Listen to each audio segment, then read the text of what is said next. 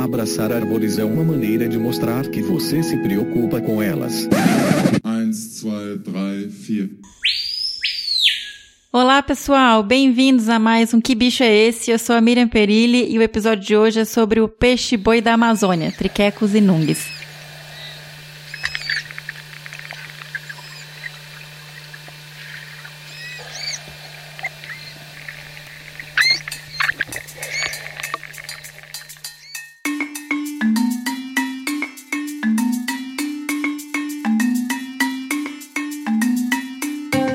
Infelizmente a gente não recebeu e-mails de novo, gente. Mandem e-mails pro que bicho é esse. Pro próximo eu sei que já tem três, tá? Então.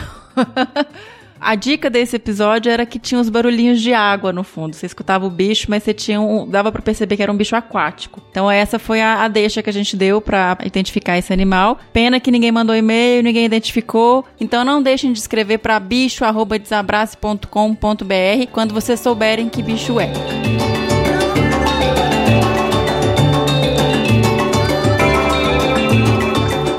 Eu tive o prazer enorme de receber para conversar com a gente a doutora Miriam Marmontel, uma das maiores especialistas do mundo em mamíferos aquáticos amazônicos e em peixe-boi da Amazônia, especificamente. A Miriam que tem graduação em Oceanologia pela Universidade Federal do Rio Grande, a FURG. Ela é mestre em Biological Oceanography pela Universidade de Miami e doutora em Forest Resources and Conservation pela Universidade da Flórida. Atualmente ela é pesquisadora titular e líder do grupo de pesquisa em mamíferos aquáticos amazônicos do Instituto de Desenvolvimento Sustentável Mamirauá. Foi uma conversa super gostosa, super é, informação, assim, trouxe muito conhecimento bacana e novo. Bora para entrevista.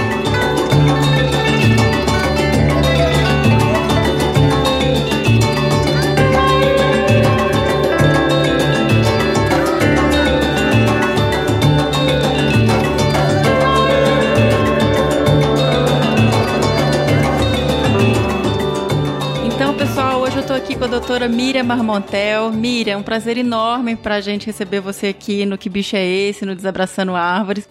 Seja bem-vinda e muito obrigada por disponibilizar um pouco do seu tempo. Eu sei que você está aí em campo para poder conversar com a gente um pouquinho e trazer informação sobre esse bicho incrível que é o peixe-boi amazônico. Obrigada, Mirinha. Prazer é todo meu. Sempre bacana compartilhar o que a gente sabe sobre esse animal, que realmente é incrível, com outras pessoas interessadas no, no tema. E, inclusive, ele é um animal que é difícil de estudar na natureza, né, em vida livre. Miriam, o que, que a gente já sabe sobre o peixe-boi, assim, de informação básica, de, de história natural? Para te contar um pouco da, da história, eu estou aqui há quase 30 anos e eu vejo, em média, o peixe-boi uma vez por ano. Ele é muito Nossa. difícil de é muito difícil de visualizar porque ele só coloca, ele é um mamífero, né? Então ele uhum. precisa subir é, para a superfície para respirar. Só que ele só coloca a pontinha do nariz para fora, porque ele foi muito caçado, né? Então ele meio que desenvolveu essa estratégia para se esconder de caçadores. E geralmente, inclusive, assim, é embaixo de capim flutuante. Então é muito, muito difícil de vê-los. Mas a gente, né, vai fazendo aos poucos, juntando as pecinhas do quebra-cabeça, como eu costumo dizer. Uhum. Então a uhum. gente já ao longo do tempo já conseguiu descobrir várias coisas, né, sobre a, a biologia dele, às vezes a gente encontra animais mortos, isso é, isso é raro, porque se acontece, acontece longe de onde a gente está, né? Uhum. E as condições da Amazônia são muito é, fortes, muito calor, né? Muito intenso, tem os animais, então se aparece uma carcaça na água, em seguida o jacaré pega, ou a piranha pega, ou ele começa a decompor. Então, ou, ou o ribeirinho pega para comer, né? Se é. tiver de, de, em boa qualidade, se o animal morreu, bom, a gente nem saberia porque ele morreu, né? Mas se uhum. tiver com a carne aparentemente boa, o ribeirinho come. Uhum. Com isso, né, a gente te, conseguiu ao longo do tempo e também engajando as comunidades, a gente cons conseguiu construir uma, uma coleção de referência muito grande sobre esses animais. É, eu acredito que é a maior coleção de, de crânios, né, de esqueletos de peixe-boi do mundo uhum. e também materiais biológicos. Então, com isso, a gente faz estudos, né? Entendi. Já fizemos estudo de, de idade da, nessa população aqui que é encontrada morta, já fizemos estudos genéticos, uhum. de anatomia em geral. Então, assim, são, são materiais que às vezes a gente pode, as pessoas podem achar que não, não tem muito valor, né? Que é um animal morto, apodrecido, mas se consegue tirar muita, muita informação sobre ele. Entendi. Com relação aos animais vivos, né? Que é o que a gente mais gosta de trabalhar, é, é difícil porque a gente não consegue ver, mas uh, nós fizemos algumas uh, iniciativas de captura. Nós chegamos a capturar umas duas dezenas de, de peixes-boi. Uau! É, ao longo de vários anos, né? Não uhum. é assim né, foi, foi é bastante intenso, bastante difícil de capturar, porque da mesma forma, né, eles são muito sutis, uhum. então a gente usa muita ajuda dos comunitários que conhecem por onde eles transitam, né? E, e conseguem enxergar com mais facilidade os sinais deles. Uhum. Usamos redes grandes e no momento certo do ano é um pouco mais fácil, né? Mas é, nunca é muito fácil. É, mas porque ele é um animal enorme, né, Miriam? Ele tem. Ele pode chegar até 3 metros, né? E talvez uns 400 quilos de peso. Mas a maioria daqui, dos espécimes que nós recebemos são menores, sabe? Eu acho que eles já uhum. não conseguem alcançar né, essa, esse tamanho porque eles são caçados ainda na região, né? E a caça deles, eu tava vendo que eles também são muito apreciados. A carne deles é muito apreciada, né? Para consumo. Isso é mexira? Como é que chama? O... Na verdade, eles, eles comem de várias formas, né? O uhum fresca ou salgada, porque daí eles conseguem fazer um pouco de comércio, ou a mexira, que é o mais apreciado, né, que o, a população local assim, tem uma, um desejo muito grande e sempre faz parte da culinária em momentos importantes da vida, né, num, numa celebração de aniversário, num, num, Natal, numa festa grande, eles procuram ter. E a vantagem da mexira é que ela, ela, ela é a carne que foi cozida, frita, passa por um processo muito longo e depois ela é preservada na própria banha, uhum. que é uma uhum. maneira de conservar, né, alimento de maneira antiga. Sim. E, e essa é assim a mais a mais apreciada de todas. E existe ainda demanda, né? Infelizmente ainda existe bastante demanda para isso. E eu tava vendo que essa caça também ela vem de longa data, né? Então assim, isso é uma, meio tradicional na região. E como é que vocês têm trabalhado? Vocês têm projetos grandes, importantes com a comunidade para tentar reverter esse processo, certo? Desde que nós chegamos aqui, né, no início dos anos 90, nós trabalhamos muito com as comunidades, que é na verdade assim já um foco do próprio Instituto Mamirauá. Uhum. Mantemos sempre um membro do grupo é, morando, praticamente morando. A gente utiliza uma base do instituto, mas é muito próximo das comunidades e a gente compartilha muito o dia a dia com eles. Uhum. E isso nos, nos facilita muito, né, obter informação e repassar também a informação que a gente gera. Então, eles, eles nos auxiliam em todos os é, momentos da, da, da, pesquisa, eles são nossos co-investigadores também, né? Ah, que legal. Eles cedem material, cedem informações, nesse dia a dia, né, nessa conversa, eles vão, vão compreendendo um pouco mais da importância de por que a gente quer preservar o animal. Então, bem devagarinho, aos pouquinhos, assim, a gente vem percebendo alguma modificação, sabe? Algumas pessoas estão deixando de caçar, uhum. a gente uhum. faz esse corpo a corpo, né? Essa presença constante com eles e conversando sobre os problemas do peixe-boi. Então, aos poucos, muito de leve, a gente vem percebendo que é uma mudança, mudança de comportamento é muito difícil, né? Mas isso que é bonito, né, de trabalhos de longo prazo, porque vai de formiguinha, né, aos poucos, tentando reverter esses processos. Ah, com certeza. É por isso que a gente mantém sempre uma pessoa lá, embora não seja a mesma pessoa necessariamente, né? Mas a, a presença do grupo com as comunidades, compartilhando. E, e, é como tu diz, é de muito longo prazo. E, infelizmente, é uma coisa, nesse momento, muito pontual, né? A gente tem uhum. já essa, essa, vantagem aqui na região do, do, de Tefé, na reserva Manã, principalmente. Mas, assim, é um pontinho dentro da Amazônia que é imensa. É, qual que é a distribuição do peixe-boi na Amazônia? É bastante distribuído na, na bacia toda toda, né? Mas em áreas baixas. Ele não consegue, por exemplo, atravessar corredeiras. Então, onde tem uma, alguma corredeira pouquinho mais acentuada, ele já não, ele fica restrito. Uhum. Então são, são águas mais calmas, né? Principalmente áreas de várzea, né? De água que a gente chama branca, que é aquela mais produtiva que vem, vem originalmente dos Andes, uhum. mas também ocorre em água preta, né? Que é um pouco menos produtiva, então tem menos planta, que é o alimento dele, e na água clara também. Mas da mesma forma, menos, né? A, a maior concentração é, é, em rios de água branca. Você falou planta, ele pasta, né? ele...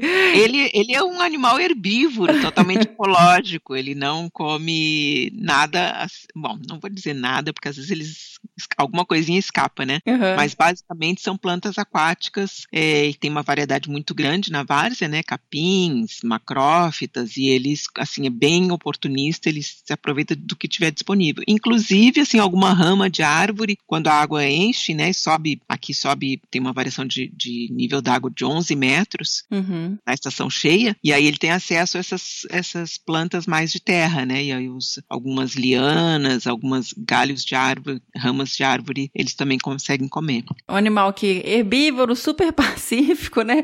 E com essa questão toda da caça, é, isso é uma grande ameaça para o animal também, porque ele tem uma gestação extremamente lenta, certo? É um animal que ele, é, ele é solitário e como é que funciona a relação social e esse período assim de reprodução e gestação da, do peixe-boi? É, ele é considerado solitário, uhum. é, embora assim, às vezes a gente vê ou, ou, vê ou percebe ou sabe de grupos, né? Mas eles estão basicamente agrupados porque estão numa região de comedia, como o pessoal chama, né? Um, assim, um grande banco de capim que eles estão se alimentando. Eles não costumam se deslocar em grandes grupos. Uhum. Uh, a única, o único momento assim de maior congregação é quando a fêmea entra no cio e aí eles têm um sistema reprodutivo que os machos é, perseguem, vários machos perseguem a fêmea até que ela esteja receptiva. Uhum. É assim, às vezes é uma, uma, inclusive uma briga meio feia, né, entre eles. É mesmo? A, a, pode até machucar a fêmea, tá? porque assim são muito afoitos, né? Uhum.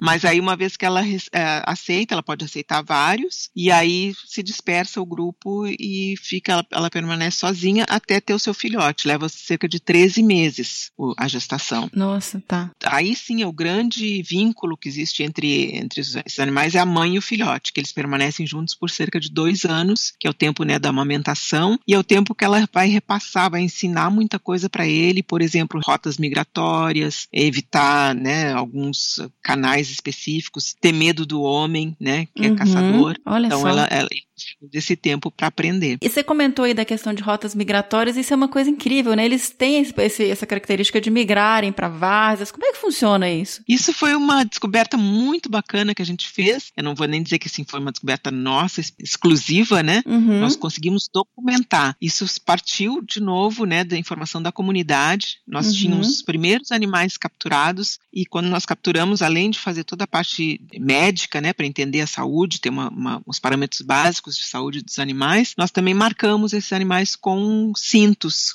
ah, na, na parte na cauda, né? Uhum. Contendo um radiotransmissor. Tá. Cada um tinha uma frequência única, então nós podíamos é, diariamente sair para campo e, e, procurar cada uma das frequências, saber onde o animal estava se deslocando. Uhum. E chegou um momento que eles simplesmente desapareceram. E nós ficamos apavorados. Imagina. Né? Peixe foi. Aí a, a, única solução naquele momento foi, claro, na verdade fizemos várias buscas, né, aumentando, por exemplo, o círculo, né, a circunferência da nossa busca e nada, e nada, e nada. E aí os, os comunitários diziam, não, eles foram para Manã. Esses tinham sido capturados em Mamirauá. Nós temos duas reservas que são vizinhas, né, nas quais nós trabalhamos, Mamirauá, que é basicamente várzea, uhum. e a Manã, que é basicamente terra firme. Tá. E eles disseram que eles tinham ido para Manã. Bom, é, Manã é longe, bem mais longe do que a área de Mamirauá Mamirauá. Mamirauá, a nossa área de trabalho fica uns 40 quilômetros daqui e a Manã uns 180. Uhum. Então nós fizemos uma tentativa por voo, alugamos uma avioneta, né, e, e fizemos o rastreamento por ar. Como o sinal sobe, né, para cima, não tinha nenhum obstáculo grande, então a gente conseguiu capturar o sinal mais mais de longe ao voar. E encontramos aonde? No Lago Amanã. Os animais estavam lá. Que loucura. É muito louco. E aí, a partir disso, nós, assim, nós conseguimos documentar o retorno desses animais para Mamirauá, para a uhum. base de Mamirauá, momento que a água enchia, no momento que a água começava a descer, que eles poderiam ficar, por exemplo, encalhados numa praia, eles iam para o Lago Amanã porque as profundidades são maiores lá. Uhum. Embora não tenha tanta alimentação, que a água preta, essas profundidades maiores é, oferecem a eles um refúgio contra os pescadores, né? Porque eles ficam mais lá no fundo, então é mais difícil de, de encontrá-los. Uhum. Que, que, incrível isso. e assim, bacana também sobre isso é que a gente conseguiu mostrar que eles, precisam, eles não precisam só, por exemplo, de, né, da várzea, que é onde eles mais vivem, eles não precisam só uma área protegida lá, eles precisam da área protegida na várzea, na área de terra firme, onde tem água preta e, e lagos profundos, e a gente precisa preservar também os canais intermediários, né? Porque o, o caçador conhece quando Sim. ele está na várzea, quando ele está na água preta e quando ele está viajando. Nossa, é, isso muda completamente a questão de conservação de escala, né? Uhum. Que loucura. Uau. E você mencionou que a, as fêmeas ensinam os filhotes a se defender de. a se defender, assim, a evitar o homem, né? Então isso já tem uhum. uma característica de ser um pouco mais um animal que evita proximidade com pessoas. E outra ameaça que existe também contra essa espécie é a questão da rede da pesca, né? Deles ficarem presos. Então, a Amazônia, a população está crescendo, né? Uhum. E a área mais produtiva da Amazônia são as várzeas, que são fertilizadas anualmente né, pelas novas águas que descem dos Andes, os sedimentos, todos os nutrientes. Uhum. Então, toda a população quer se é, localizar assim, nas, nas margens dos grandes rios de água branca. E aí colocam muita, obviamente, a, a principal atividade nessas regiões é pesca, né, porque tem muita, muita produtividade de pesqueira. Uhum. Então, todo mundo coloca atualmente suas malhadeiras, que é uma, uma forma mais fácil de, de pescar, né, do que, por exemplo, usar um arpão, usar uma flecha Uhum. E aí, aquilo ali, em alguns momentos, cobre umas áreas muito grandes que são áreas de transição de animais botos, tá. inclusive peixe-boi, arirém, outros mamíferos aquáticos também. E se uma fê, se um, um animal adulto, né, um juvenil grande, se depara com uma rede se emalha, porque às vezes eles passam a, a nadadeira, né, uhum. peitoral por ali e ficam presos na malha. Eles conseguem ainda com a força que eles têm, né, que são animais grandes, eles conseguem romper aquela malha. Mas se é um filhotinho, ele não consegue, ele fica realmente malhado e aquela história, como ele precisa assomar para a superfície para respirar, Nossa. se ele está preso, ele, ele não não consegue, então acaba morrendo. Se o pescador não vê e não retira ele logo, ou vê e retira para levar para a panela, uhum. já perdemos o animal, né? Sim. Então, isso tem ocorrido bastante. A gente tem monitorado ao longo dos anos, os números têm aumentado. Isso tem gerado assim um excedente de filhotes de peixe-boi, geralmente órfãos, porque a, aí a mãe é morta, né? Porque o animal preso, a mãe não não se distancia dele e aí se torna uma presa mais fácil para o caçador. Sim. Então, a gente tem atualmente alguns alguns locais na Amazônia que fazem é, o resgate, a re reabilitação. Uhum. E mas a maioria. Então, essa é, já é mais recente. Durante uhum. muitos anos ninguém reintroduzia. E isso foi isso que gerou esse grande acidente, inclusive, e alguns animais que possivelmente nem possam mais ser soltos, né? Porque já Sim. passaram tantos anos dentro de cativeiro. E os cativeiros originais eram, eram em ambiente urbano, né? Uma grande piscina, ou de plástico, ou de cimento, que os animais eram colocados lá. E era de um lado era bom porque salvava né, o animal assim da morte, mas também o condenava a ficar para sempre ali. Uhum. Então a gente criou assim uma, uma alternativa que é uma, um cativeiro em, em ambiente natural, então uhum. um semi-cativeiro, é uma grande, um grande curral dentro do Lago Amanã, esse que é muito, tem muita abundância de peixe-boi. Então a gente coloca quando recebe animais pequenos assim, a gente, é, claro, faz todo o tratamento médico se for necessário, né? E depois, é, na verdade, cria por dois anos, que é o tempo que ele fica com a mãe nessas piscinas, porque a água é corrente, tem a presença de peixes, outros peixes bois podem vir socializar com aquele, né? Uhum. Botos, enfim, eles têm, estão praticamente num ambiente natural, um pouquinho mais confinado, mas isso facilita muito depois uma soltura. Então nós já, já soltamos, reabilitamos, soltamos 12 animais até agora. Ai, que bom. Que foram, é, foram também rastreados, né, com, com rádio para saber como que eles faziam depois da, da soltura. Perdemos alguns, porque é. alguns chegam muito emaciados, uhum. né, não conseguem, realmente não conseguem mais é, salvar, mas a maioria foi devolvida em, à natureza. E a partir, eu acho que dessa, dessa iniciativa, outras instituições que têm esses animais em ambiente urbano também começaram a fazer um esforço de soltar. Então, felizmente, agora a gente tem um movimento grande de retorno desses animais ao ambiente natural. Ai, que bonito, que bom. Eu ia perguntar se eles sobreviveram, mas então. Sobreviveram, nós, nós acompanhamos o máximo possível, os rádios podem durar entre 2 e 5 anos. Uhum. Então nós fazemos o monitoramento até que o rádio pare de funcionar. E a gente conseguiu documentar migrações também desses animais reabilitados. Ah, viva! Muito bacana, muito bacana. Na verdade foi uma, uma migração interna dentro de Amanã, que Amanã também tem uma pequena área de várzea, então eles uhum. transitam lá dentro mesmo, mas fazem é exatamente a mesma migração. Foi confirmada de novo, né, naquela uhum. região e uma satisfação muito grande, né, de saber que a gente conseguiu reabilitar o animal e ele se readaptou ao ambiente, a gente acompanha eles perto das comedias, eh, alguns permanecem, que foram criados juntos, permanecem meio juntos. Uhum. A única coisa que a gente ainda não conseguiu documentar, que é muito difícil, é se houve reprodução depois, né, desses tá. animais que foram reabilitados. E essa seria, assim, o supra-sumo do sucesso. É, nossa, fantástico, que legal. E então, quando você estava falando aí, eu fiquei lembrando dos peixes bois que eu já vi lá no IMPA, que a gente dava madeira e tal. As pessoas não têm hábito de, de domesticar esses bichos, não, porque eles são tão tranquilos, né, Miriam? Na verdade, qualquer mamífero é domesticável, né? Uhum. A gente pega um filhotinho de qualquer coisa e eles se adaptam. E o peixe-boi não é diferente, ele facilmente se adapta e, e ele é tão amoroso que é. todo mundo, né, pega ele é aquele apaixonante, aquele bichinho, apaixonante. nossa. Então é, é difícil pra gente que trabalha com ele, sabe, tentar se manter um pouco longe. Mas é preciso porque depois Sim. eles, eles ficarem muito domesticados, quando a gente soltar, eles vão tentar se aproximar de uma pessoa, né, que pode ser um caçador. Sim, claro. Então, para isso, inclusive, nós desenvolvemos aqui no Mamiral uma mamadeira que nós chamamos de uma madeira subaquática, que é um basicamente uma mamadeira dessa que a gente daria na boca do animal, né, uhum. presa a uns months. E com umas válvulas que permitem a gente submergir essa mamadeira e os animais vêm, eventualmente se acostumam, né, e mamam uhum. ali embaixo da água, como Olha, se fosse a mãe, né? Que legal. A gente pode movimentar a mamadeira ao longo da piscina e tudo, e aí tem menos contato com o tratador. Sim. E aí isso também facilita que, que eles não fiquem tão habituados com gente. Olha, fantástico. Eu tinha pensado isso, falei, gente, como é que trata esses bichos sem ficar pertinho, né? é difícil. É, imagino. E Miriam, o que, que vocês estão fazendo agora? Assim, qual que é o, o principal pergunta que vocês estão querendo responder? Ou continuam realmente focada mais nessa questão da, de envolvimento com a comunidade, de como trabalhar a conservação do bicho? Qual, que é, qual é o trabalho do momento?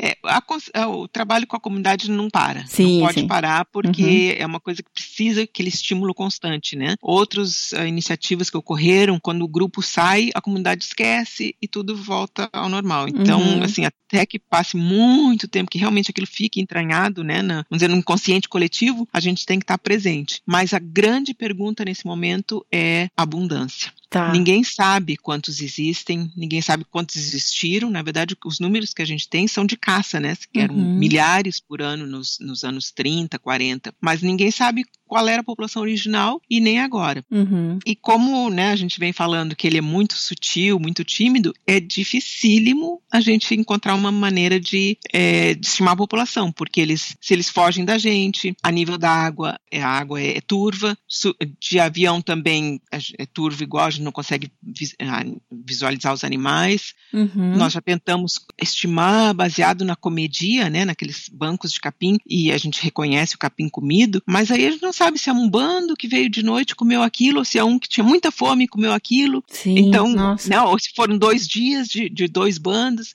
Então, não, não tem muito como, como estimar. Então, o que a gente está tentando agora, experimentando, é com o uso de sonar. O hum. sonar funcionaria como um radar, né? Sim. Né? Submarino, coisa assim, porque ele olha para baixo d'água e identifica objetos que estão interrompendo, vamos dizer, o, o feixe é, sonoro enviado. Uhum. E aí a gente vê muito facilmente, por exemplo, troncos embaixo d'água. É uhum. É muito mais difícil identificar um animal, né? Porque não é uma fotografia, é uma é uma imagem, poderia dizer assim, parecido por exemplo, com raio-x. Uhum. Né? Quem não é especialista em raio-x não, não vai enxergar o fígado ali, né? Perfeito. Então, é bem desafiador. Mas nós temos tentado com um sonar que chama de varredura lateral, que a gente coloca na nossa, na nossa canoa, e vai varrendo os dois lados da canoa, uns, uns 30 metros para cada lado, vai varrendo até o chão, uhum. e vendo o que, que aquele feixe intercepta, né? E a imagem que retorna para nós. Algumas coisas a gente suspeita que é, mas é difícil, o que a gente o pulo do gato aqui vai ser a validação. A gente precisa é, passar esse sonar num local onde a gente sabe que tem o peixe-boi, uhum. onde a gente está vendo que ele está ali, ou sabe o número, né, uma água mais clara, porque aí a gente pode fazer várias imagens e dizer, ah, olha só o peixe-boi embaixo d'água, nos retorna uma imagem desse tipo. Uhum. E esse aqui a gente pode identificar. Quando ele está na posição perfeita, aí a gente enxerga até o formatinho do corpo. Mas ele está se movimentando, ele está num ângulo, né, com relação ao feixe. Então a gente precisa explorar bastante essa parte de imagens, muitas imagens deles, uhum. que a gente uhum. onde sabe onde, onde eles estão para poder validar a técnica. E aí seria uma coisa relativamente simples, porque é um equipamento relativamente barato, que coloca numa voadeira, né? E poderia ser replicado em várias regiões da Amazônia. A gente Uau. faria uma, amostragem geral, né? Claro, não vou cobrir toda, mas uma amostragem. E aí sim a gente vai ter uma ideia de abundância de, de peixe-boi na Amazônia. É, faz umas expedições. Mira, você é, é, é sempre participa de expedições incríveis, né? Desse... É, é, é, muito bacana essa. Tá, estar no, no campo, né? Estar no mato, como uhum. eu digo, é muito estimulante. A gente vem muitas ideias, né? Sim. E a gente descobre, todo dia descobre uma coisa nova. É impressionante. E a gente se deslumbra de novo com, com as espécies que a gente trabalha. Ai, que lindo, que incrível. ah, e Mira, então, pra gente agora aí, pra encerrar a nossa conversa, tem um, um, pessoal super jovem que acompanha a gente, que tá na graduação. Tem muito espaço ainda para estudar peixe-boi, né? Se o pessoal que tiver interesse, tem. Como é que funciona? Vocês têm programas para receber pessoas ah, aí no Amirauá? Com, como é que é esse processo? Tem projetos, tem material para umas duas gerações trabalhar. Maravilha. A gente gosta muito do pessoal jovem porque ele vem com muita garra, né? Muita uhum. vontade, adora o campo. E a gente já recebeu muitos, muitos estudantes. A gente está com um pouquinho de dificuldade agora em termos de financiamento, né? Uhum. O Brasil, o país todo, está passando por uma dificuldade. É, então, as nossas verbas, assim, para apoiar um estudante são limitadas. Atualmente, a, a, maneira mais, talvez, mais segura de alguém se engajar no projeto é vir como um estágio hum, obrigatório, né? Ah, que aí tá. se faz um convênio com a universidade universidade e aí fica bem mais tranquilo todo o trâmite, né? Aí é possível sim receber por, geralmente a gente recebe por uns três a seis meses, né? Alguém para desenvolver um, um, projeto, seja um TCC, seja uma parte dos nossos projetos aqui, é possível sim. Ah, que legal. Então eu conversei aqui com uma das maiores, se não a maior especialista em peixe-boi da Amazônia, a doutora Miriam Marmontel. Miriam, muito obrigada por, por conversar com a gente, por dividir é, seu conhecimento tão em tantos anos de trabalho, de pesquisa e dedicação, né? Você tem a vida também dedicada aí ao Mamirauá e aos estudos do, dos mamíferos aquáticos. Você trabalha não só com peixe-boi, né? É, o nosso grupo realmente totalmente dedicada. É, a minha vida são eles. Na verdade, nós trabalhamos com cinco gêneros de mamíferos aquáticos da região, que são o peixe-boi, o boto vermelho, o tucuxi, a ariranha e a lontrinha. Uhum. Eu costumava dizer espécie, mas na verdade eu, agora eu digo gêneros porque o boto vermelho tem surgido assim pesquisas que estão nos levando a crer que existe mais de uma espécie na Amazônia, né? A lontrinha, na verdade, ninguém sabe, então tem muita coisa ainda para descobrir também nesse sentido. Oba, então a gente pode depois conversar sobre os botos também. é, com certeza. Ai, Miriam, que delícia conversar com você. Eu fico louca para trabalhar com esses bichos. A Miriam já foi, foi minha orientadora de estágio no Pantanal gente, quando eu trabalhei com a ariranha por pouquinho tempo, uhum. três meses. Mas são animais tão incríveis, todos esses animais aquáticos e semi-aquáticos. Então é um prazer enorme saber um pouco mais. Obrigada. Muito obrigada, Veti, Miriam, por essa oportunidade. Foi muito prazeroso conversar contigo e estamos sempre aqui abertos para mais conversas. Tá ótimo. Um beijo. Outro.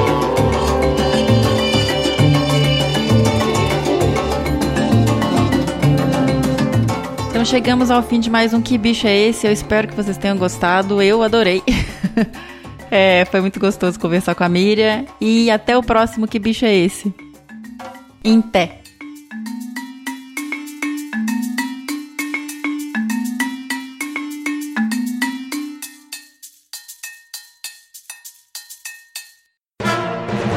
Mais um produto com a edição do Senhor A.